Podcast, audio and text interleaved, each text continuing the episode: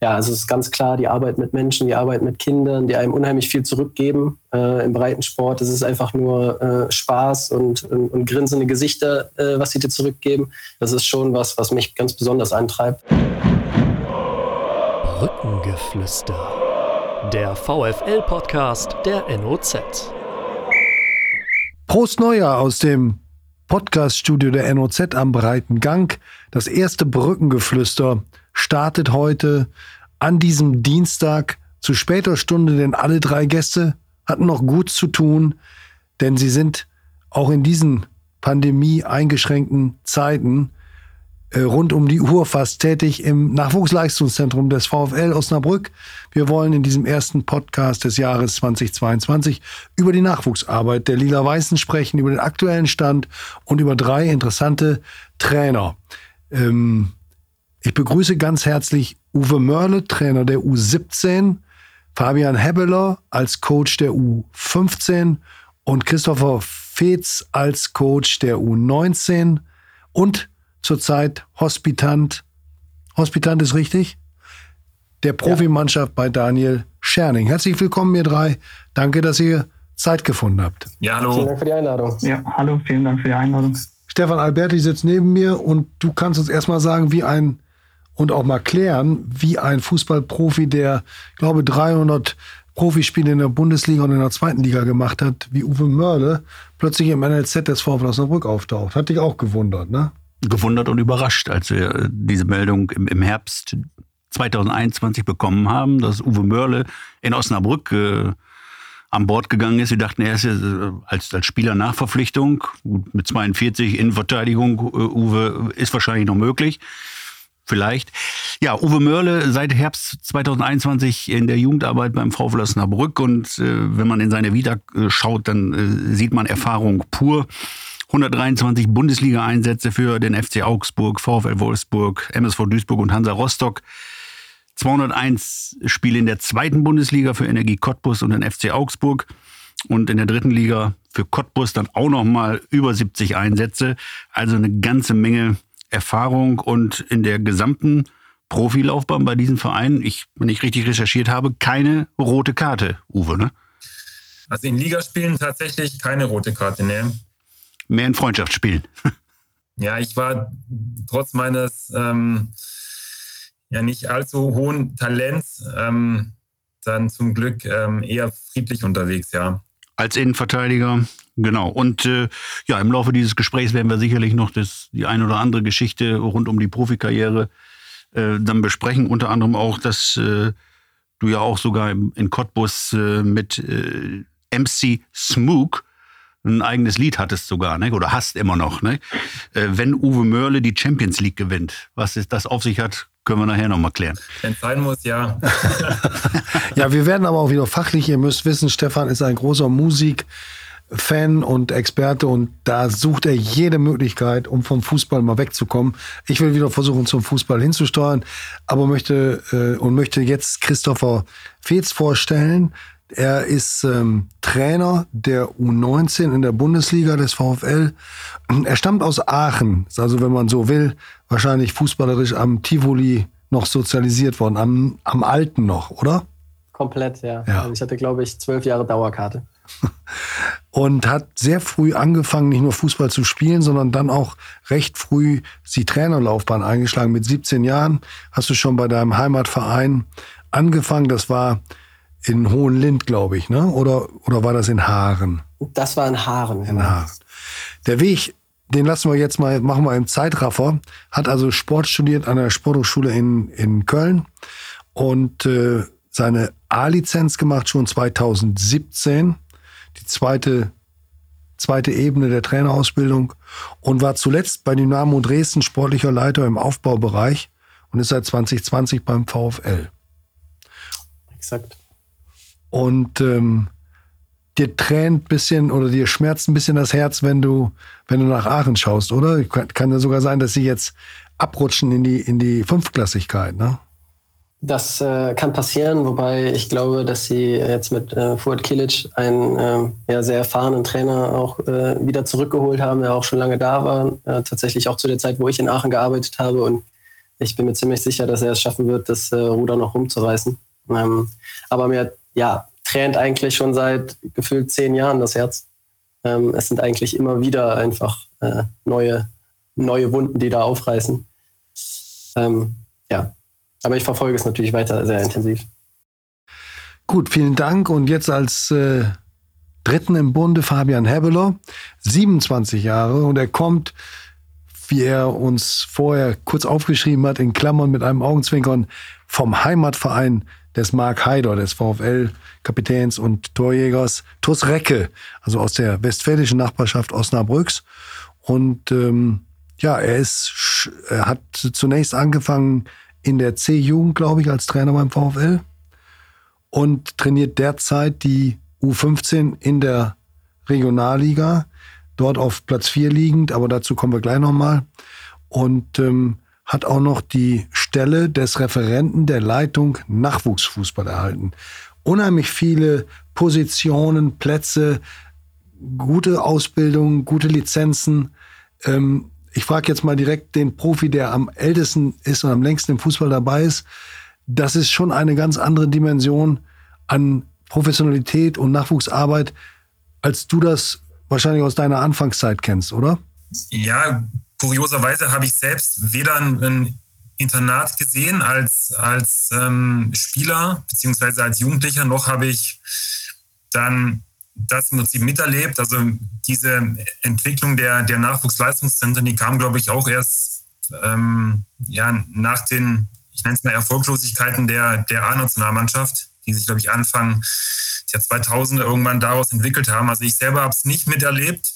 Ähm, nach meiner Karriere dann schon. Dann, dann bin ich ähm, für zwei Jahre Trainer in, in Wolfsburg gewesen, im Nachwuchsleistungszentrum. Das natürlich von der, jetzt von der Einstufung oder von der, von der Ansammlung an Talenten und von den Bedingungen schon Top ja, fünf in Deutschland gewesen zu dem Zeitpunkt. Und jetzt in Osnabrück ähm, sind natürlich die Voraussetzungen ein bisschen anders, aber trotzdem ist immer auch das Trainersein dann nicht an Voraussetzungen oder an äußere Umstände immer zwingend gekoppelt, um da Spaß zu haben. Wir kommen sicherlich nochmal zu sprechen auf die Bedingungen und da äh, können wir ja auch aus eigener Anschauung, die wir öfter auf der Ellushöhe sind, auch was dazu sagen, dass es da natürlich an vielem fehlt, ähm, ist, ist vielen Fans auch bekannt. Äh, es fehlt allerdings nicht an, an ähm, Kompetenz, an sozialer und fachlicher Kompetenz im NLZ. Äh, das ist zu erkennen in allen Begegnungen mit Spielern und mit Trainern. Mit sehr viel Leidenschaft, mit sehr viel Herzblut wird dort gearbeitet.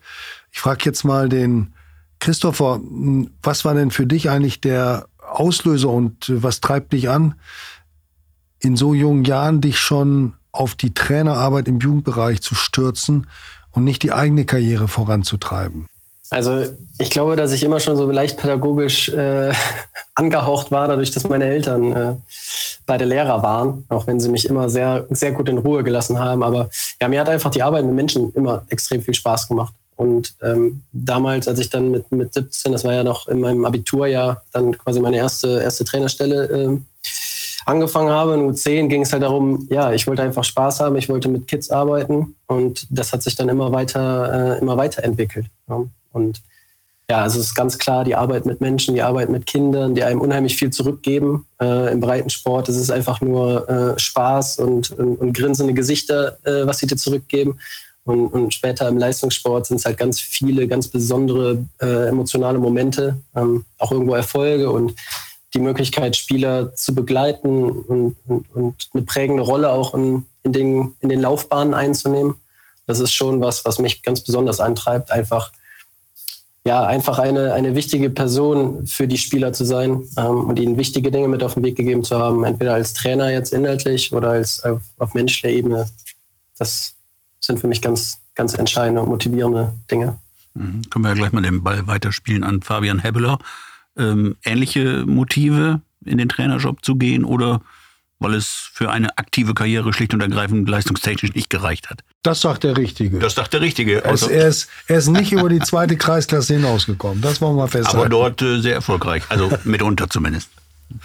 Gut, Fabian, Entschuldigung. Vorgestellt wurde und erzählt wurde, dass Uwe ähm, knapp oder mehr als 300 Spiele im Profibereich hat, ähm, habe ich mir gedacht, diese Spiele kann ich nicht vorweisen, aber vielleicht kann ich bald 300 Spiele als Jugendtrainer vorweisen. Ich bin jetzt, ähm, wie gesagt, wurde schon sehr früh ähm, als Trainer eingestiegen, habe entsprechend jetzt schon äh, meine elfte Saison als Jugendtrainer. Und ähm, damals bin ich zufällig auf äh, diese Rolle ähm, gestoßen. Äh, mein damaliger Mitspieler in der B-Jugend hatte mich gefragt, ob ich mir vorstellen könnte, die C3 des Heimatvereins zu trainieren. Und ähm, ich bin ihm heute immer noch sehr dankbar, dass er mir damals diese Chance eröffnet hat, äh, Jugendtrainer zu werden. Habe mich damals dann ja sehr für diese Tätigkeit interessieren können. Habe äh, unheimlich viel auch in Eigenleistung mir angeeignet und dann auch immer wieder mit meinen Spielern überprüft und dann äh, zu erkennen, dass man äh, die Jungs weiterbringen kann, äh, dass man dann auch die Wertschätzung der Jungs erhält, war dann für mich äh, ja so prägend und hat bei mir so ein Feuer und so eine Begeisterung entfacht, dass ich dran geblieben bin, äh, mich immer weiter professionalisiert habe und jetzt ja auch mittlerweile seit acht Jahren ähm, beim VfL Osnabrück bin. Ähm, eine kleine Korrektur zu der vorherigen Vorstellung. Ich bin damals mit 19 zum VfL gekommen, habe dann erst äh, die ersten Jahre im Grundlagenbereich verbracht, sprich habe zunächst ähm, als Co-Trainer die U13 begleitet und dann über U11 und U13 jetzt dann in meinem dritten Jahr U15 Trainer. Und den Hinweis erlaube ich mir noch, ja, ähm, bei mir war das Talent nicht so ausgeprägt und man sagt, ähm, Mentalität schlägt Talent. Mentalität war damals bei mir als Spieler auch nicht so gut, sodass die Kombination aus fehlendem Talent und fehlender Mentalität ja leider nicht dazu reichte, dass ich dann äh, ja den Sprung in den Profibereich geschafft habe. Aber heute bin ich nicht mehr traurig darum. Ähm, ich habe einfach in diesen Jahren viel, viel als Trainer leben dürfen. Und ähm, das ist vielleicht jetzt nicht das Gefühl, was man als Spieler hätte, aber es kommt dem sehr, sehr nah. Danke für den Hinweis und auch für die Korrektur. Das war mein Fehler. Ähm, Uwe, auch bei dir nochmal gefragt, wann hat sich bei dir in der Profilaufbahn die Idee ähm, festgesetzt oder entwickelt, es mal als Trainer, ob im Jugendbereich oder generell, zu versuchen? Ja, ich konnte mir zu der Anfangszeit als Spieler irgendwie gar nicht vorstellen, dann draußen an der Linie zu stehen, sondern ähm, immer diese aktive Rolle, so lange wie es geht, natürlich einzunehmen. Habe dann gegen Ende nach, ich glaube, das waren dann 16 Jahre Profifußball, auch keine Lust mehr gehabt auf, auf diesen aktiven Sport, weil ich auch viele, ich nenne es mal negative Erlebnisse mit Abstiegen und Hass, Fan-Konfrontationen erlebt habe, um, um dann auch schnellstmöglich den, den Rückzug da aus Cottbus anzutreten. Ähm, habe dann auch irgendwie lustigerweise in Wolfsburg die Chance gehabt, meinen ganzen Verein zu hospitieren. Also ich war in der Geschäftsstelle. Ich habe dann tatsächlich auch ähm, Tickets verkauft ähm, im, im, Ticketing oder habe dann in der Fußballschule ähm, mich mal umgesehen im, im, im NLZ dort. Also ich habe mal querbeet alles durchgemacht, um mal zu gucken, ja, was, wozu habe ich einfach ähm, Lust und was macht mir Spaß. Ähm, und dann war die Zeit im NLZ dort eben, die hat mich so, so begeistert, dann diese andere Rolle einzunehmen. Ich habe da auch jede Mannschaft mal so ein bisschen ähm, ja, unter die Lupe genommen und so hat sich das eigentlich so nach und nach entwickelt. Geplant war es irgendwie nicht, aber ja, es ist eigentlich dann die Freude daraus entstanden oder die, die Lust, den Job einfach weiterzumachen. Und das ist, glaube ich, für uns alle drei oder für alle, die jetzt auch bei uns im VfL arbeiten, ähm, ja, irgendwie eine, eine super Sache, dann das jeden Tag machen zu dürfen oder können. Das ist ein gutes Stichwort, jeden Tag. Ich möchte euch mal bitten, dass ihr alle vielleicht schildert, womit ihr euch heute in eurem Job als NLZ-Trainer beschäftigt habt. Wenn ähm, einfach um mal deutlich zu machen, mit welcher Intensität und mit welcher Professionalität ähm, dort äh, gearbeitet wird. Denn das ist ja etwas, was so gar nicht nach draußen äh, dringt und bekannt ist, dass das äh, tatsächlich die Vorstufe zum Profitum ist, dass es einer Ausbildung, einer Berufsausbildung recht nahe kommt. Christopher, du hast heute nun hospitiert. Vielleicht nimmst du einfach den einen letzten Tag, den du ähm, bestritten hast in deiner Funktion als U19-Trainer. Der letzte Tag, den ich bestritten habe als U19-Trainer, das war, äh, ich glaube, der, der schönste Tag in den letzten Monaten. das war der Heimsieg gegen äh, Dynamo Dresden, dann kurz vor Weihnachten. Ähm, Dein Heimatclub? Oder dein, nicht Heimatclub, aber dein mein, letzter, mein letzter Verein. Verein. genau, mit vielen äh, bekannten Personen, bekannten Spielern. Das war natürlich ein ganz toller Moment. Aber es war auch kein All, also war keine alltägliche Situation. Ne? Es war halt der, der Spieltag, mhm. ähm, wo du natürlich äh, dann ganz anders nochmal gefordert bist. Ähm, ja, also äh, ich glaube, dass es ganz äh, stark abhängig davon ist, äh, welcher Wochentag ist. Ne? Also wenn ich jetzt mal auf einen Montag schaue nach einem Wochenende, dann ist ähm, eigentlich das erste das Erste, was du tust, wenn du äh, äh, morgens ins Büro kommst, zumindest jetzt äh, wir, dass du anfängst weiter zu reflektieren, wahrscheinlich da weiter reflektierst, wo du am äh, Sonntagabend äh, aufgehört hast.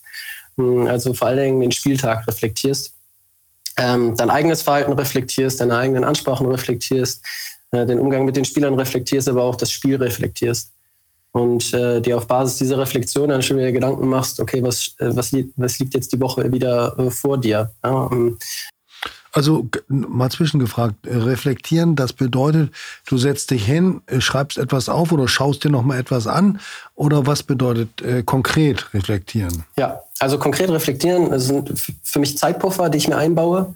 Äh, die baue ich mir äh, zu Beginn des Tages ein, die baue ich mir auch zu, nach einem Training ein, dass ich mir immer feste Zeitpuffer äh, einbaue um mir dann eben an Leitfragen, die ich mir dann ähm, auch vorher selbst überlegt habe, äh, die ich dann für mich beantworte, um so einfach die Zeit, die jetzt hinter mir liegt, dann einfach nochmal für mich selbst dann nochmal durchzugehen, äh, damit die, die wichtigsten Dinge einfach nochmal hängen bleiben und mir nochmal ganz bewusst werden. Ähm, und äh, das mache ich jetzt ganz viel natürlich mit meinem, mit meinem Trainerteam, äh, jetzt vor allem in Person von Julia Brinkschröder, jetzt meine Co-Trainerin, äh, wo habe ich den Luxus, dass sie auch, ähm, zwar nicht aufgrund der U19-Rolle, aber ähm, äh, auch einfach ganztags bei uns im, im, Verein ist, auch Vollzeit angestellt ist, sodass wir da auch die Möglichkeit haben, am Vormittag schon das zusammen zu machen. Genau, ich setze mich hin äh, oder wir setzen uns hin, nehmen uns die Zeit, beantworten die Leitfragen, die wir für uns formuliert haben und versuchen daraus dann schon wieder neue Zielsetzungen für uns zu formulieren. Okay, also vor allen Dingen dann Rückschlüsse auf die Trainingsarbeit.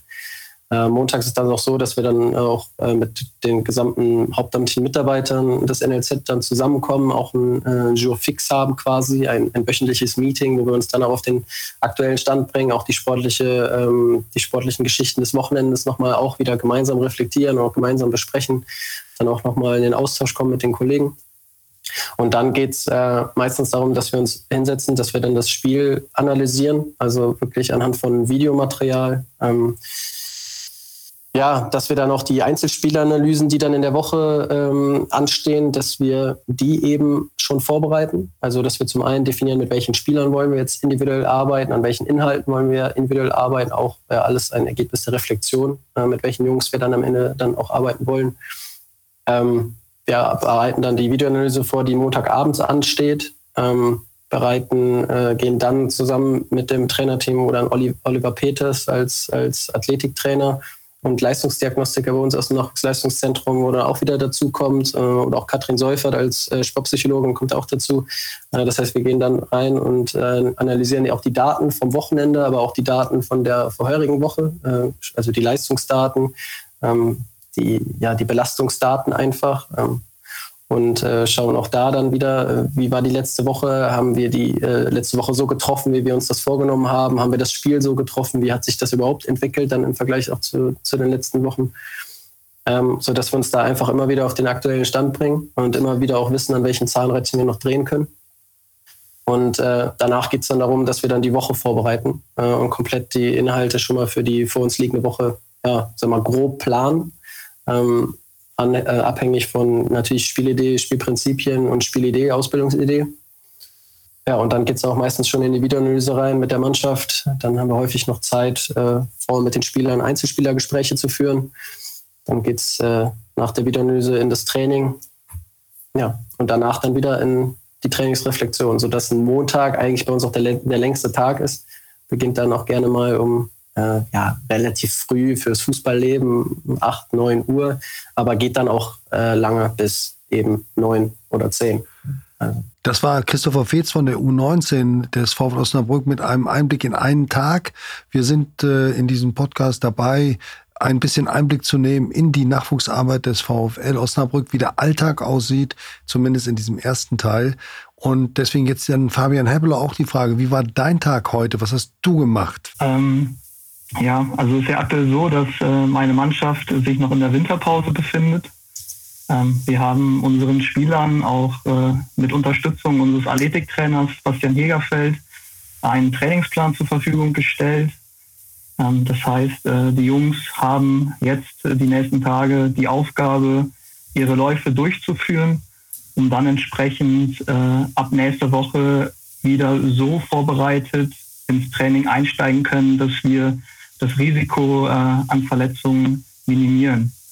Und jetzt diese freie Zeit haben wir genutzt, um mit den Spielern in Austausch zu treten. Wir haben auch schon während der Corona-Zeit erkannt, dass es, äh, wie wir es jetzt auch machen, äh, sehr gut ist, sich äh, über den PC, über die Videoplattform zu unterhalten. Das heißt, wir haben heute Morgen auch für das Fußballerleben, wie Chris es gesagt hat, um 9 Uhr relativ früh begonnen und haben dann 45-minütige Halbjahresgespräche mit den Spielern und optional auch mit den Eltern durchgeführt. Das heißt, ähm, die Spieler haben von uns einen Termin bekommen. Äh, diesen haben sie dann entsprechend wahrgenommen und wir haben äh, das Auftreten neben als auch auf dem Platz mit dem Spieler zusammen reflektiert, ähm, Lernziele und Handlungspläne formuliert, was sie in den nächsten Monaten besser machen können, welche Stärken sie sich beibehalten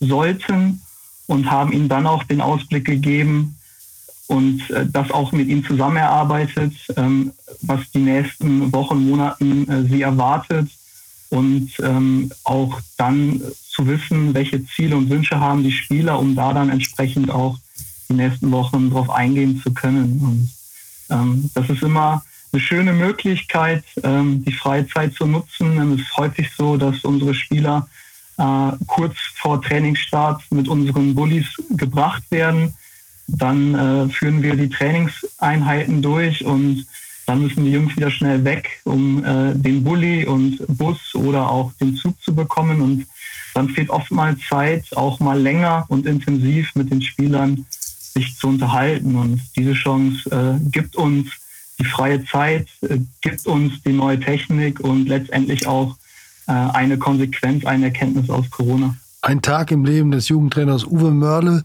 Äh, was kannst du beisteuern? Was kannst, kannst du heute etwas sagen oder kannst du vielleicht einen anderen Tag exemplarisch auswählen, um so ein Spektrum abzubilden von dem, was ihr tut? Ja, zu heute ist es im Prinzip ähnlich ähm, wie bei Fabian, weil wir erst auch nächste Woche mit der Vorbereitung wieder beginnen. Das heißt, das ist ein bisschen, ähm, ja, ich möchte jetzt nicht entspannter sagen, aber das geht mehr um, um Rahmenplanung, um, um Organisation das, die Vorbereitung durchzuplanen mit den Einheiten. Ähm, ich kann dann gerne auch nochmal einen anderen Tag aus der Woche vielleicht als Beispiel mal kurz erläutern, weil gerne. die Frage wird mir auch immer ganz, ganz oft gestellt, so was machst du eigentlich den ganzen Tag? Das ist immer so im Freundes- und im Bekanntenkreis, wird er sich auch gerne mal ein bisschen, ich nenne es mal, amüsiert oder mal ein bisschen, bisschen so gestichelt, ja, ein bisschen Training, dann, dann fährst du wieder nach Hause, so in der Art. Das, das, die Frage höre ich ständig. Ähm, also im Prinzip ist es auch sehr viel, was wir an Dokumentation natürlich leisten jeden Tag. Wir haben auch eine Plattform im Vereinsübergreifend. Der wird dann auch entsprechend jedes Training, also wenn wir jetzt eine Trainingseinheit zum Beispiel an einem, an einem Mittwoch planen, dann müssen wir auch das für jeden Tag dokumentieren. Wer hat am Training teilgenommen? Ähm, wer war aus welchem Grund nicht da? Welche Trainingsziele standen für das Training dann beispielsweise an? Ähm, dann wird nochmal speziell in der Software dokumentiert, welche Einheiten wir wie lange gemacht haben, welche Übungen gingen, wie lange. Als Beispiel, wenn man die Gruppen dann nochmal teilt, welche Gruppe hat wann welche Übung gemacht. Ähm, das ist dann schon auch relativ umfangreich, weil was das allein an Dokumentation und Vorbereitung auch den, den Tag über dann, dann betrifft.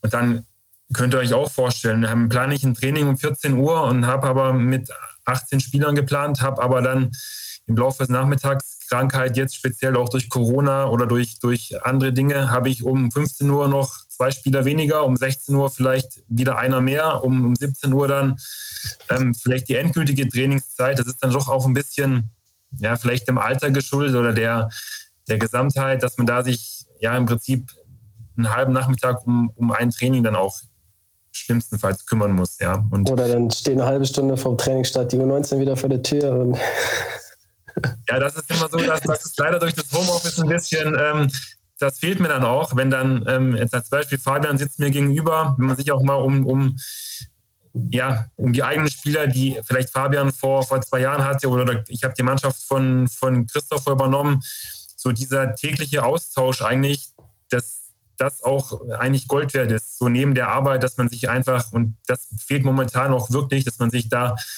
wie Christopher schon sagt, dann klopft es an der Tür, dann, dann ähm, kann ich wieder einen Magnet von der Tafel nehmen und, und Christopher rübergeben, also das ist nicht gesprochen. So, das ist dann auch so, so, so auch tagtägliche Arbeit. Uwe, du sagtest ja eingangs, dass du in deiner aktiven Zeit äh, ein Nachwuchsleistungszentrum nie von innen gesehen hast. Wenn du das jetzt so siehst, die aktuelle Arbeit von dir selber beim VfL, aber auch wenn du in, in andere NLZ schaust, äh, wärst du denn gerne damals auch in so einem NLZ gewesen? Hätte dich das weitergebracht oder sagst du schon gut so, dass es auch so eine Zeit gab? Ich glaube, man muss irgendwie für jeden Spieler die richtige Art und Weise finden. Das finde ich ganz wichtig. Ähm, nicht jeder Spieler ist ein Internatsspieler. Ähm, also für mich als Beispiel, ich bin aus ja, familiären Kreisen. Mir hat dieses familiäre lange oder dieses behütete lange gut getan, um dann vielleicht diesen eigenen Weg zu gehen.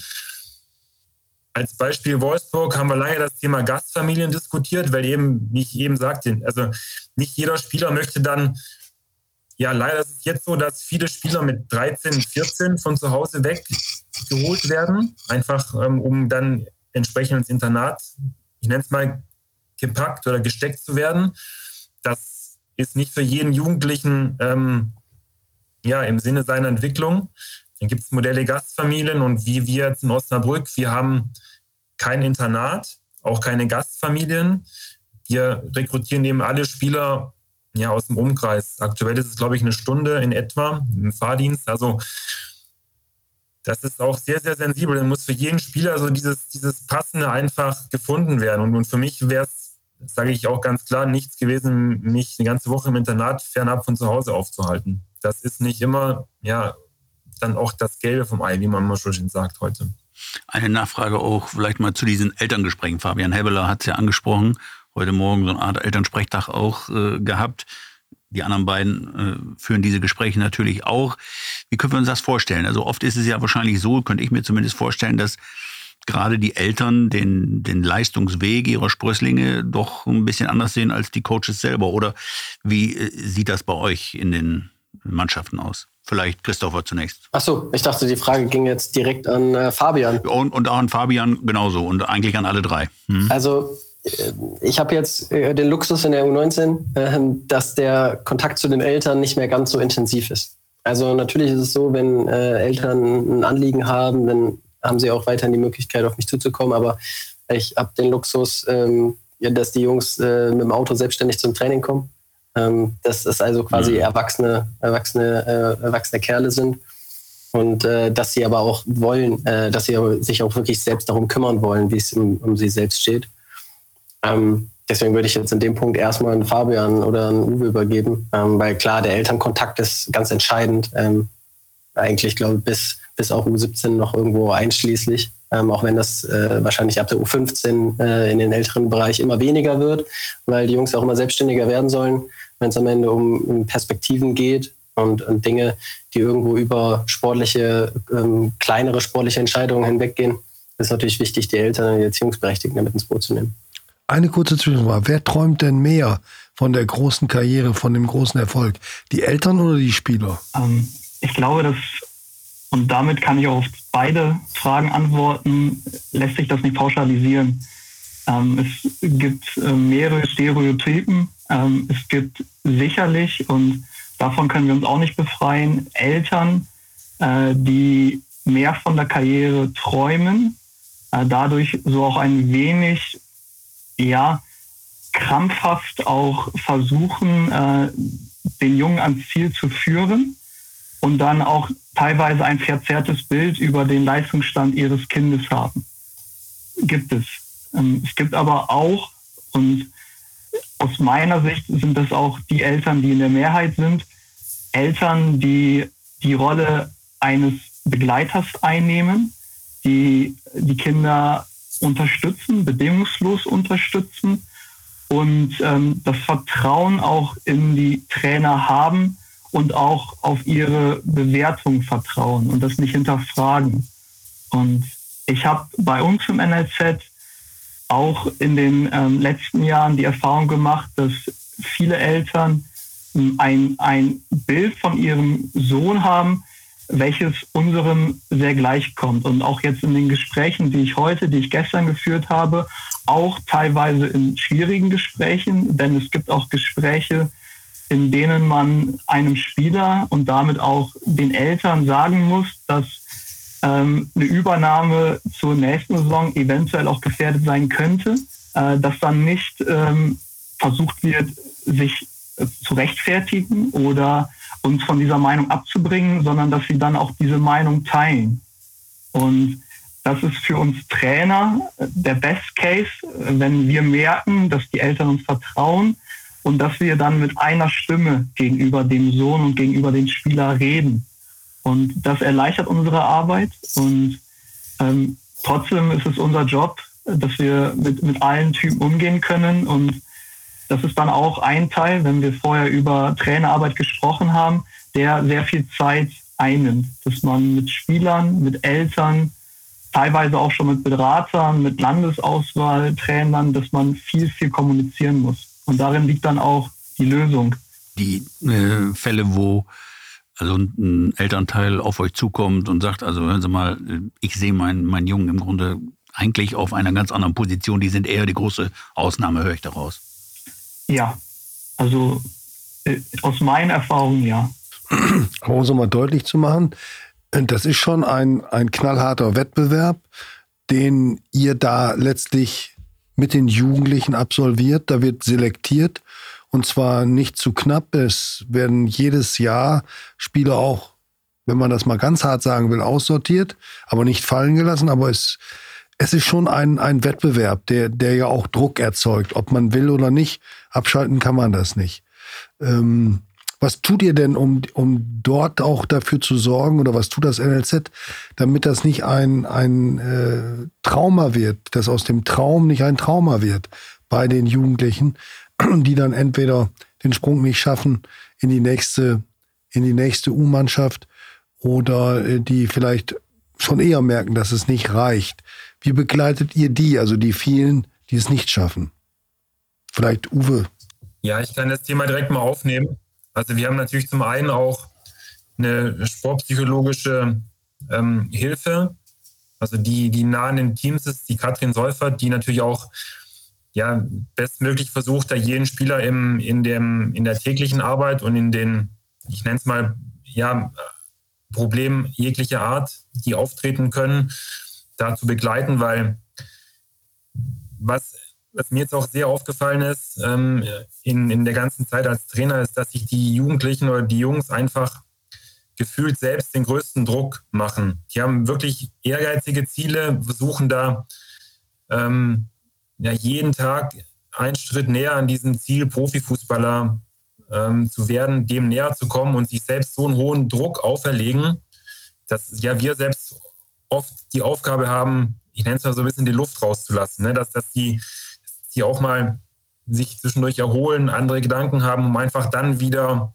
ja, in ihren, ihren Leistungsstand oder ihre, ihre Leistung abzurufen. Weil das ist, ähm, ich glaube, da jeder, der bei uns da am Start ist, der hat so, so hohe und ehrgeizige Ziele, denn ähm, das auch zu erreichen, das ist erstmal ähm, Wahnsinn. Und für uns ist es in der täglichen Arbeit jetzt, dass es auch im Prinzip seit Dezember jetzt losgeht, dass wir wirklich uns auch die Köpfe zerbrechen, welche Spieler wir einen Jahrgang weiterschieben mit entsprechenden Kaderplanungssitzungen, die dann auch jahrgangsmäßig ein bisschen gestaffelt sind, dass, dass nicht alle Trainer über alle Spieler diskutieren, dass wir da jeden Monat ja, Stunden verbringen, dann den ganzen Kader des jeweiligen Jahrgangs geht los mit weiter unten. Fabian hat eine eigene, eigenen Bereich dann, wo wir dann jede Mannschaft durchgehen, jeden Spieler und dann austauschen, wer geht entsprechend in die nächste, in die nächste Jahrgangsstufe. Und ähm, dann auch, wie Fabian ja auch sagte, wir auch die Verantwortung haben, das den Spielern mitzuteilen. Nicht dann im April zu sagen oder im Mai,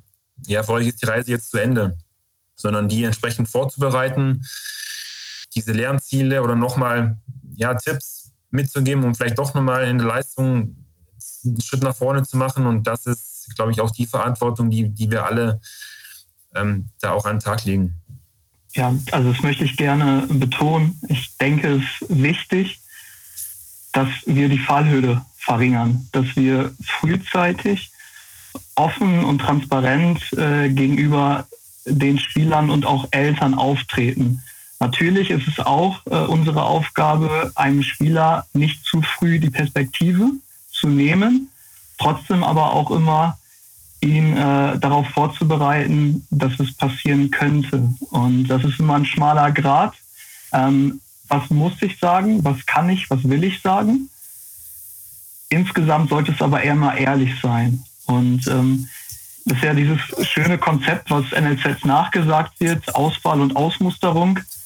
Ähm, wenn ich das jetzt beim VfL sehe, ähm, bei uns ist es nicht so, dass immer jede Saison die halbe Mannschaft ausgetauscht wird, sondern dass wir auch Wert darauf legen, dass wir möglichst lange an Spielern festhalten und uns auch nicht nur deren fußballerischen Wert bewusst sind, sondern auch ihren sozialen Wert, ihren Wert für die Mannschaft, auch für den Verein bewusst sind. Das heißt, ein Junge, äh, der sich komplett mit dem Verein identifizieren kann, wir aber das Gefühl haben, dass es für ihn perspektivisch schwer werden könnte, ihm trotzdem diese Chance zu ermöglichen, bei seinem Lieblingsverein weiter Fußball zu spielen und dadurch auch der Mannschaft zu helfen und trotzdem auch noch etwas für die spätere Fußballkarriere und auch fürs Leben mitzunehmen. Und das ist auch eine Verantwortung, die wir haben, weil wir nicht nur Fußballer ausbilden.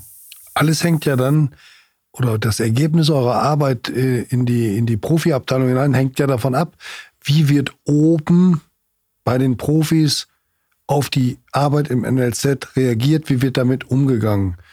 Ähm, es gab auch schon Trainer, die haben kurzfristig U19-Spieler zum Profitraining bestellt, wenn dort es Ausfälle gab, dann waren das, äh, war das Spielermaterial im schlechtesten Sinn des Wortes, um die äh, Mannschaft aufzufüllen und vernünftig trainieren zu können. Das ist sicherlich nicht der richtige Weg, wenn man damit nicht ein bisschen was verknüpft.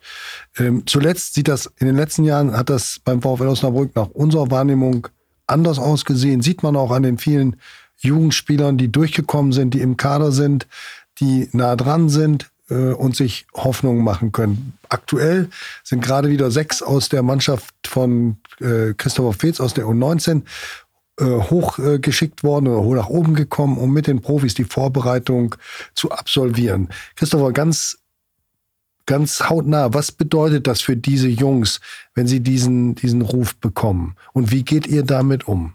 Das ist schon eine Auszeichnung.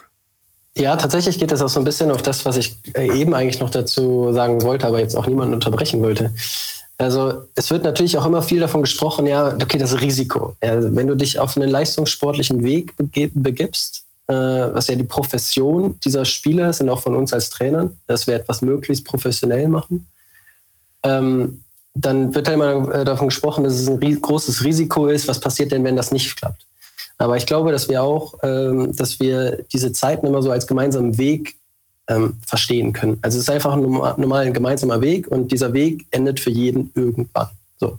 Für den einen endet dieser Weg in der U14, für den anderen endet der Weg in der U17 und für den anderen äh, oder für viele endet der Weg spätestens in der U19 und für einige geht der Weg dann im Profibereich weiter und der endet dann trotzdem irgendwann mit 35. So und das ist halt ein Weg und auf diesem Weg können ganz, ganz viele tolle Erfahrungen und äh, Momente ja geschaffen werden. Und das ist am Ende ja das, was wir versuchen ja auch den, den Jungs zu ermöglichen. Also Momente, Erfahrungen, die nicht viele andere Menschen überhaupt äh, auf dieser Welt ja, erleben werden. So, und, und so sehe ich das tatsächlich. Und diese Zeit dann einfach so schön und so positiv wie möglich zu gestalten. Und dann natürlich äh, sind dann auch manchmal Entscheidungen auch hart, weil es nun mal einfach Leistungssport ist. Aber das ist auch das Gleiche, wenn du Leistungssport Tennis oder Leistungssport Tischtennis betreibst oder irgendwas anderes. Äh, auch da wird ja in irgendeiner Form selektiert, weil du dich ja auch qualifizieren musst, um auf ein bestimmtes Level zu kommen. Und ich sehe das dann auch so wie Fabian, dass du die Jungs halt dann äh, am Ende unterstützen musst und ihnen, wie gesagt, diese Zeit so gut wie möglich zu gestalten, dass sie zwar am Ende vielleicht mit einem Rückschlag das Ganze äh, erstmal verdauen müssen, aber dass sie dann zurückblicken und es dann trotzdem super fanden. So und äh, genauso sehe ich das auch, selbst wenn mal ein Trainer ähm, beim Profis äh, die Tra Truppe nur zum Auffüllen ähm, dann nochmal zwei Jungs aus der U19 dazu nimmt. Äh, selbst das sind ja Chancen, das sind ja riesige Chancen, das bekommen ja nicht so viele Spieler. Und äh, sie haben ja dann trotzdem die Möglichkeit, diese Plattform zu nutzen. Und jetzt gerade äh, bezogen auf die Jungs bei uns äh, in der Truppe, wo ich das jetzt ja in den letzten ja, es ist ja fast drei Monate jetzt, äh, wirklich sehr, sehr hautnah miterleben durfte. Da ist es ja ähm, sehr, sehr stark ähm, auch geworden. Also gerade auch durch unseren Sportdirektor, unseren Cheftrainer, ähm, hat das ja nochmal äh, eine sehr, sehr große Bedeutung bekommen, dass da eben der Austausch sehr intensiv ist und, und viele Jungs da oben dabei sind. Und das bedeutet für sie, für die alles. Ja, also wir wissen auch, dass Schule sehr wichtig ist und das wird auch immer an Prio 1 stehen. Aber das bedeutet für sie äh, alles, weil sie haben seit Jahren darauf hin, äh, hingearbeitet, investiert und sind jetzt so kurz davor, dann auch diesen Sprung auch zu schaffen und, und diese Möglichkeiten, wenn sie die äh, bekommen, äh, das Leuchten in den Augen ist, ist riesig äh, und ist natürlich eine brutale Zusatzmotivation. Das ist schön zu beobachten und schön zu begleiten und auch dann hautnah jetzt auch diese Woche, da kommt das nochmal ganz anders rüber. Aber für euch ja auch dann letztendlich eine Auszeichnung, wenn so ein Arvin Mulai, der hat seine ersten Profiminuten gegen Havelse bekommen, ähm, wenn dann so einer eingewechselt wird, dann, dann geht dir ja als A-Jugendtrainer auch dann das Herz auf. Ne? Und den anderen auch, glaube ich. Und den anderen ne? selbstverständlich auch, ja. Absolut, also das ist, äh, das ist schon ein Thema. Ne? Also das ist ja auch jedes Mal, wenn wir montags äh, in dieser Runde sitzen und dann äh, sprechen wir über das Wochenende und dann können wir wieder darüber sprechen, dass da ein, ein Spieler wie ein Arvin, der da sein Profidebüt da gefeiert hat, das ist, das ist gigantisch. Und wir saßen auf der Rückfahrt, wir waren im Bus mit der Mannschaft, äh, als, als die Profis gespielt haben und dann haben wir äh, haben wir auf den Notebooks und Tablets, ich glaube, da waren ganz, ganz viele Geräte waren an und war das Spiel live übertragen. Und ja, als dann die Einwechslung kam, es war toll für, für jeden aus der Mannschaft, weil plötzlich war der Traum für jeden, für jeden greifbar und auch für uns Trainer. Natürlich, das ist, äh, Arvin Müller ist äh, jetzt für mich persönlich, ist der erste Spieler, den ich äh, jetzt äh, mal trainiert habe und der dann Einsatzminuten in der dritten Liga bekommen hat. Und ähm, so hoffe ich natürlich, dass sich das immer weiter steigen, steigern wird. Irgendwann mal zweite Liga-Debüt, irgendwann mal Bundesliga-Debüt, aber es ist, ist, geil, das macht Bock. Und wenn dann Arvin Mulay ähm, dann, dann zu, zu dir kommt äh, und sagt, ja, ist super wichtig, äh, man ist eine super wichtige Person äh, für ihn, das ist, ist natürlich noch cooler. Es ist genau das, was ich am Anfang gesagt habe. Es ist diese, diese prägende, prägende Rolle im, im Leben eines, eines Menschen einnehmen. Ähm, dass da viele tolle Erfahrungen und, und, und Erinnerungen mit ver verknüpft sind. Vielleicht noch eine kleine Anekdote zu Arvin. Ähm, in meinem ersten Jahr als U13 Co-Trainer äh, waren wir an der Ilershöhe und Arvin äh, ist als Nicht-VfL-Spieler zu unserem Training gekommen und äh, war damals Jungjahrgang und konnte noch nicht so gut Deutsch und äh, wir hatten uns dazu entschieden, ihn dann äh, beim VfL Osnabrück aufzunehmen und das ist jetzt auch äh, ja, acht Jahre her. Er hat jede äh, Mannschaft, jede Altersklasse beim VfL durchlaufen und durfte dann für etwas weniger Zuschauern dann im Stadion auflaufen. Und ja, das sind Gänsehautmomente und das zeigt, ähm, bei uns beim VfL kann man Profi werden und ähm, ist eine schöne Geschichte für alle. Auf jeden Fall. Und da sind wir so gegen Ende des Podcasts zu einem ganz wichtigen Thema gekommen, dass wir bei unseren Fragen ein bisschen vergessen haben, dass zum Fußball nämlich natürlich zur guten Nachwuchsarbeit Organisation, viel Arbeit, enormes Fachwissen, Lizenzen, Orgapläne und was auch immer gehört. Also der notwendige Fleiß, die Disziplin, das Fachwissen. Aber das, was dann etwas auslöst in uns allen, das sind Emotionen die ja im Fußball ein wesentliches, wesentliches Element sind neben der Qualität und der Mentalität, Fabian. Ähm, wie, wie ist es da bei euch? Vielleicht schildert jemand mal so einen emotionalen Moment. Äh, du hast es ja getan, Christopher, mit der Beschreibung aus der, mit der Szene aus dem Mannschaftsbus. Emotionen versucht ihr doch auch zu wecken und zu, zu ähm, aus, auszubreiten. Wie setzt ihr das ein oder wie entsteht so etwas, Uwe? Ja, ich kann jetzt vielleicht mal ein kleines Beispiel aus der aus meiner Zeit jetzt hier, aus der relativ kurzen Zeit. Ich bin, ich bin ja im Oktober erst angefangen. Ich habe die Mannschaft übernommen. Die ähm, Jungs hatten äh, ja nicht ganz so erfolgreiche Hinrunde. Wir sind aktuell mit zwei Punkten auf dem, auf dem letzten Tabellenplatz. Ähm, haben aber dann nach der Pflichtspielzeit als Beispiel ähm, ja, einen Bundesligisten ähm, in Lippstadt geschlagen. Und wenn man dann ähm, äh, wir haben das als Anlass genommen. Ähm, die Jungs haben sich in einer Art und Weise über diesen Sieg auf dem Platz ähm, in der Kabine ähm, haben sich direkt für ein, für ein Foto zusammengestellt. Also ich hatte meinen, meinen Sohn mit, der, der ist zehn Jahre. Da hat sich die ganze Mannschaft in der Kabine versammelt. Der hat dann das Foto von uns gemacht mit dem Trainerteam, mit der Psychologin, mit dem Physiotherapeuten. Die Jungs haben ihn förmlich aus der Kabine gebrüllt, ähm, mein Sohn. Ähm, und das Foto ist so der Startpunkt für, die, für eine kleine Aufholjagd oder für, eine, für einfach eine, eine unfassbare Entwicklung, die die Jungs jetzt gemacht haben. Und ähm, wenn ich jetzt an das Foto in diesem Moment jetzt zurückdenke, dann kriege ich jetzt wieder, wieder Gänsehaut und die Jungs entsprechend auch. Das werden wir auch immer so fortlaufend mal wieder einstreuen, so um an diesen Moment zu erinnern. Ähm, wenn wir danach auch gegen Münster ähm, gewonnen haben, auch wieder Bundesligisten und die Jungs sich so in, wieder aus diesem negativen Fahrwasser befreit haben. Und ja, das waren wirklich Emotionen pur. Also was selbst ein Testspiel dann in, in den Jungs oder auch bei uns als Trainer oder im gesamten ähm, im Staff dann auch ausgelöst hat. Also das nur so als kleines Beispiel am Rande. Eine tolle Geschichte, ja.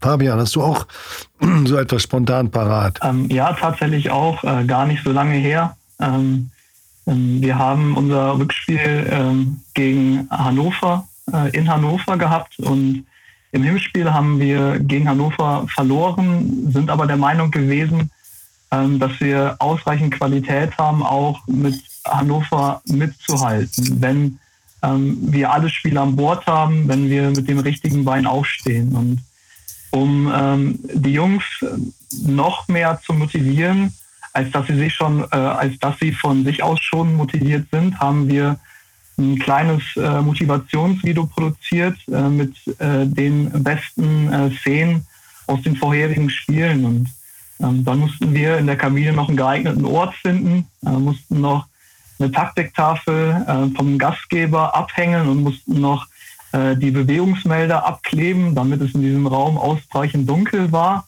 Und dann haben wir vor dem Spiel das Motivationsvideo angestellt und wir waren auch alle an Arm alle Arm in Arm und haben gemerkt, ja, dass, dass die Jungs das emotional bewegt hat und ähm, dass die es dann kaum erwarten konnten, nach, nach draußen zu gehen und dann äh, ja, im Spiel alles für den Verein und für sich selbst zu geben. Und ich glaube, darin liegt die Kunst. Ähm, Fußball ist an sich immer emotional. Ich würde mich selbst auch als emotionalen Trainer beschreiben.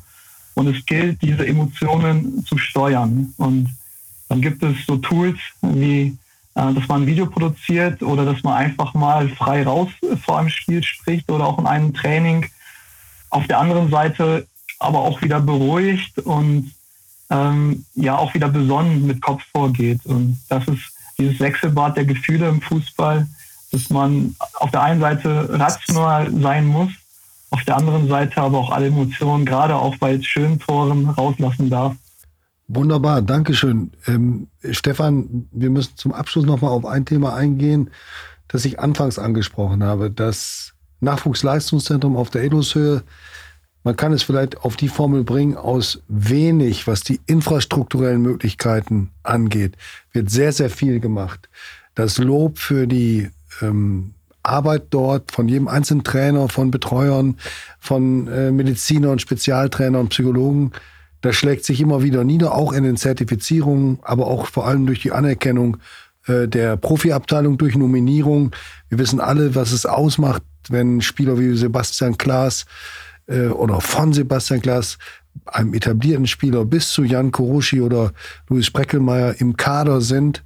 Das ist Ansporn für eure Jungs, genauso wie die Bilder von den Spielern, die es außerhalb des VfL oder in die VfL-Profimannschaft geschafft haben, die dort im NLZ aufhängen. Aber die Bedingungen selbst sind nicht annähernd zu vergleichen mit dem, was andere Profiklubs haben. Da soll sich was tun. Ich möchte von euch wissen, warum wünscht ihr euch, dass der Traum vom Nachwuchsleistungszentrum, die Pläne waren ja da, dass der in Erfüllung geht? Warum? Was, was bringt euch ein neues NLZ? Was ist das Wichtigste? Fangen wir mit Christopher vielleicht an von der U19. Ja, also ich glaube auch so wie, so wie du es gerade schon beschrieben hast, ich glaube tatsächlich, dass das Team auch inhaltlich und auch von den Personen ähm, jetzt bei uns im, im Nachwuchsleistungszentrum, was jetzt Alexander Ukro da zusammengestellt hat, schon wirklich sehr, sehr stark ist. Ähm, aber es ist ja auch klar, dass du irgendwo einfach an ein, ein, Limit stößt, also an ein natürliches Limit, weil du kannst Dinge äh, inhaltlich noch so gut ausarbeiten. Wenn du infrastrukturell an das Limit stößt, Dinge nicht umsetzen zu können, dann ja, kommst du irgendwann an so einem toten Punkt. Ich glaube, dass, ist, ähm, ich glaube, dass wir hier jeden Tag versuchen, ähm, das Beste aus allem herauszuholen, mit viel Manpower, mit viel Investitionen von jedem Einzelnen und ich glaube auch weit über das Normal hinaus. Ähm, ich glaube, dass wir teilweise auch dann Jobs äh, freiwillig, äh, hier jeder Trainer ähm, und Mitarbeiter auch Jobs freiwillig dann quasi noch zusätzlich macht, was, was Haus ausbauen, was Reparaturen angeht, äh, wo, glaube ich, viele andere Trainer in anderen Nachwuchsleistungszentren äh, ein Werkzeug noch nie gesehen haben. Äh, ohne jetzt, also äh, das Ganze ein bisschen überspitzt dargestellt. Aber ja, wir sind einfach, wir müssen da vieles selbst bewegen.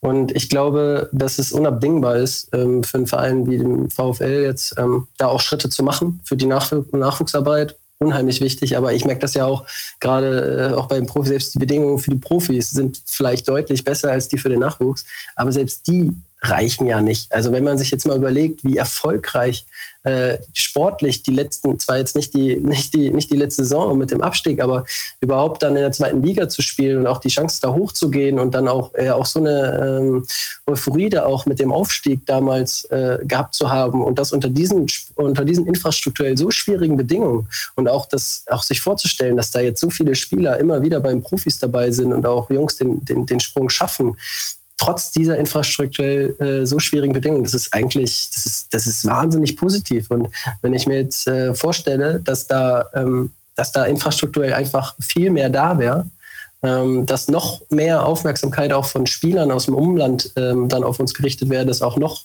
noch, noch mehr Talente dann auch zu uns kommen, was dann alles möglich wäre, ähm, das ist, glaube ich, das kann man gar nicht abschätzen. Ähm, und deswegen glaube ich, wäre es brutal hilfreich und ist auch brutal wichtig, wenn wir da auf dieser Fußballbühne langfristig mitgehen wollen und auch wettbewerbsfähig bleiben wollen, dann muss da dringend was passieren.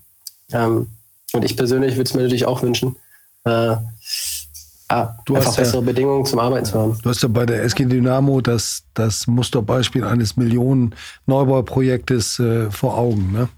Absolut. Also Uwe. das war natürlich schon traumhaft. Ne? Wenn das hier so ansatzweise nur wäre, dann äh, wäre das schon gigantisch. Uwe und Fabian, vielleicht von euch ein kurzes Statement zum NLZ, wobei uns allen klar ist, Menschen, Trainer sind wichtiger als die Gebäude. Das ist genau wie, glaube ich, im Profifußball auch. Ne? Ja, also ich kann äh, das, was Chris gesagt hat, gerne durch ein paar Beispiele ergänzen. Ähm, unsere Sportpsychologin muss über den Tag mehrere Räume suchen, um ein Einzelgespräch zu führen. Und wenn wir wissen, äh, was das für eine sensible Situation ist, wenn ein Spieler mit einer äh, Sportpsychologin, mit einem Sportpsychologen im Austausch ist, dann wäre es sehr wünschenswert, wenn unsere Sportpsychologin einen eigenen Raum hätte, wir müssen uns teilweise mit vier Mannschaften, und da rede ich nicht von U11, U12, U13, sondern von U15, U16, U17, U19, zu viert den Kunstrasenplatz teilen, wenn ähm, die äh, Naturrasenplätze nicht bespielbar sind. Ähm, unter Corona-Bedingungen schaffen wir es nicht, mit einer kompletten Mannschaft in den Kraftraum zu gehen. Das heißt, andere Jungs müssen als Einzelgruppe in den Physioraum oder auf den Flur gehen. Ähm, wir haben für unsere Hausaufgabenbetreuung keinen extra Raum, sondern die Hausaufgabenbetreuung findet in dem Besprechungsraum statt. Das heißt, wenn ein Trainer eine Mannschaft diesen Raum nutzen möchte, müssen wir uns Lösungen ähm, ja, suchen. Also, darin sind wir gut, wie Chris gesagt hat. Wir denken immer lösungsorientiert. Ich glaube aber, diese wenigen Beispiele, und diese Liste lässt sich noch beliebig erweitern, zeigt, ähm, dass wir noch, noch viel mehr machen können, allerdings nicht die infrastrukturellen Voraussetzungen haben, es umzusetzen. Und bei aller Kreativität, bei aller Innovationskraft, die jeder von uns hat und auch mitbringt, ähm, stößen, stoßen wir an unser Limit, wie es Chris gesagt hat, an unser natürliches Limit. Und aus dem Grund, ähm, ich bin jetzt auch schon ein bisschen länger dabei, ich habe oft äh, verfolgt, jetzt klappt es, jetzt klappt es nicht. Und ich würde mir auch vielleicht mal irgendwann dann zum zehnjährigen Jubiläum äh, eine andere äh, Trainingsstätte wünschen. Ich bleibe optimistisch. Du auch, Uwe? Ja, ich bin immer äh, auf jeden Fall ähm, positiv denkender Mensch und optimistisch, aber ich kann mich an den Worten von Christoph und von Fabian auch ähm, trotz der kurzen Anwesenheit jetzt beim VfL oder der kurzen Tätigkeit wirklich nur anschließen. Ich, ich kann es auf zwei Punkte auch vielleicht zusammenfassen. Ähm, das, was speziell Fabian sagte, ähm, dass diese diesen überdurchschnittlichen Einsatz, ähm, dass der irgendwann immer an Grenzen stößt und wenn die, äh, wenn die Bedingungen auf entsprechend verbessert werden können, dann ähm, bringt man auch Potenziale und Entwicklungsmöglichkeiten, die werden dann zwangsweise ähm, durch bessere Kapazitäten, durch, durch bessere Bedingungen werden die äh, Potenziale und Ressourcen einfach, können wir die noch besser ausschöpfen für die Spieler, ähm, für, die, für uns alle, um da einfach einen weiteren Schritt nach vorne zu gehen. Und ähm, was jetzt auch immer wieder Thema war, dass wir auch ähm, immer mehr Konkurrenz natürlich haben durch die umliegenden NLZs und es natürlich aktuell vielleicht auch mal so sein kann, dass sich ein Spieler aufgrund der Bedingungen möglicherweise nicht für den VfL entscheidet, ne, sondern eben ähm, als Beispiel Münster oder jetzt ähm, ist ähm, Mappen ein Thema. Also das ist natürlich auch, um einfach die Rolle und die Position von uns wieder deutlich zu stärken und dann auch wieder mehr Argumente zu haben. Ja, das darf eigentlich überhaupt nicht passieren, dass, dass äh, ein Spieler Preußen Münster oder SV Meppen im VfL vorzieht. Aber gut, ihr seid alle noch in einem Alter, wo ihr äh, sicherlich noch miterleben werdet, wie der VfL vielleicht in ein neues Nachwuchsleistungszentrum einzieht. Harald, du wirst es auch noch miterleben. Uns bestimmt. Das, das, das wird aber knapp. Also ja. hoffentlich nicht in beide Richtungen. Also Stefan, ich wir glaube, sind im Prinzip schon in der Nachspielzeit. Wobei eine Frage, die ich am Anfang ja aufgeworfen habe, müssen wir eben noch klären an Uwe Mörle. Äh, MC Smook, ein Rapper aus Cottbus, hat dir dieses Lied gewidmet. Ähm, mit, dein, mit deiner Zustimmung oder wie ist das, wie ist das damals gelaufen? Ich muss ja ähm, sagen, dass ich sowas von unmusikalisch bin. Also die Sache ist nicht in meiner Zustimmung erfolgt, aber lustigerweise in jedem Trainerjahr, sei es in Wolfsburg oder ähm, auch in den Folgejahren, ähm, haben die Jungs das sehr schnell gemerkt und bei jeder Bullifahrt oder äh, keine Ahnung Besprechung äh, wird dieses Lied aufgedreht ähm, zu meinem ähm, ja ich, ich höre es nicht gerne an, aber es ist in irgendeiner Weise erschienen. Ich, ich, ich konnte es nicht verhindern. Gut. Wenn Uwe Mörle die Champions League gewinnt, nochmal eben den Titel, kann jeder abrufen im Internet, auf YouTube. Ne, das nur am Rande. Ich werde es mir direkt anhören, ich kann es nämlich noch nicht. Ich habe immer, hab immer gedacht, der einzige Rapper in Cottbus wäre Pele Wollitz gewesen, aber da habe ich mich wohl getäuscht. Ja. Okay, herzlichen Dank an euch drei. Fabian Heppeler, Trainer der U15, Christopher Feetz, Trainer der U19 beim VfL und Uwe Mörle, Trainer der U17. Wir haben über Nachwuchsarbeit gesprochen, über Talente, über die Wege, über die Arbeitsbedingungen, haben, glaube ich, einen sehr guten Einblick von euch bekommen, sehr praxisorientiert. Und dafür bedanken wir uns. Der Podcast äh, widmet sich regelmäßig oder in regelmäßigen Abständen der Nachwuchsarbeit. Und äh, wir wünschen euch für den Rest der Saison alles Gute für eure Mannschaften. Äh, die U19 will mit Christopher den Klassenerhalt schaffen. Das sieht im Moment gut aus. Fabian, sag du was zu deiner Mannschaft ganz kurz. Was ist das Ziel? Auch die Klasse zu halten. Und bei Uwe, du hast es ja auch schon skizziert, die Aufholjagd läuft. Das ist richtig. Das wird anspruchsvoll, aber wir sind trotzdem guter Dinge. Wunderbar. Ich bedanke mich bei euch, bei meinem Kollegen und treuen Stefan Alberti. Wünsche euch einen guten Beginn und ein gutes neues Jahr ohne Corona oder mit möglichst wenig Corona-Einschränkungen und viel sportlichem Erfolg. Danke herzlich. Vielen Dank. Vielen Dank. Vielen, vielen Dank Ja, danke. Tschüss. Tschüss.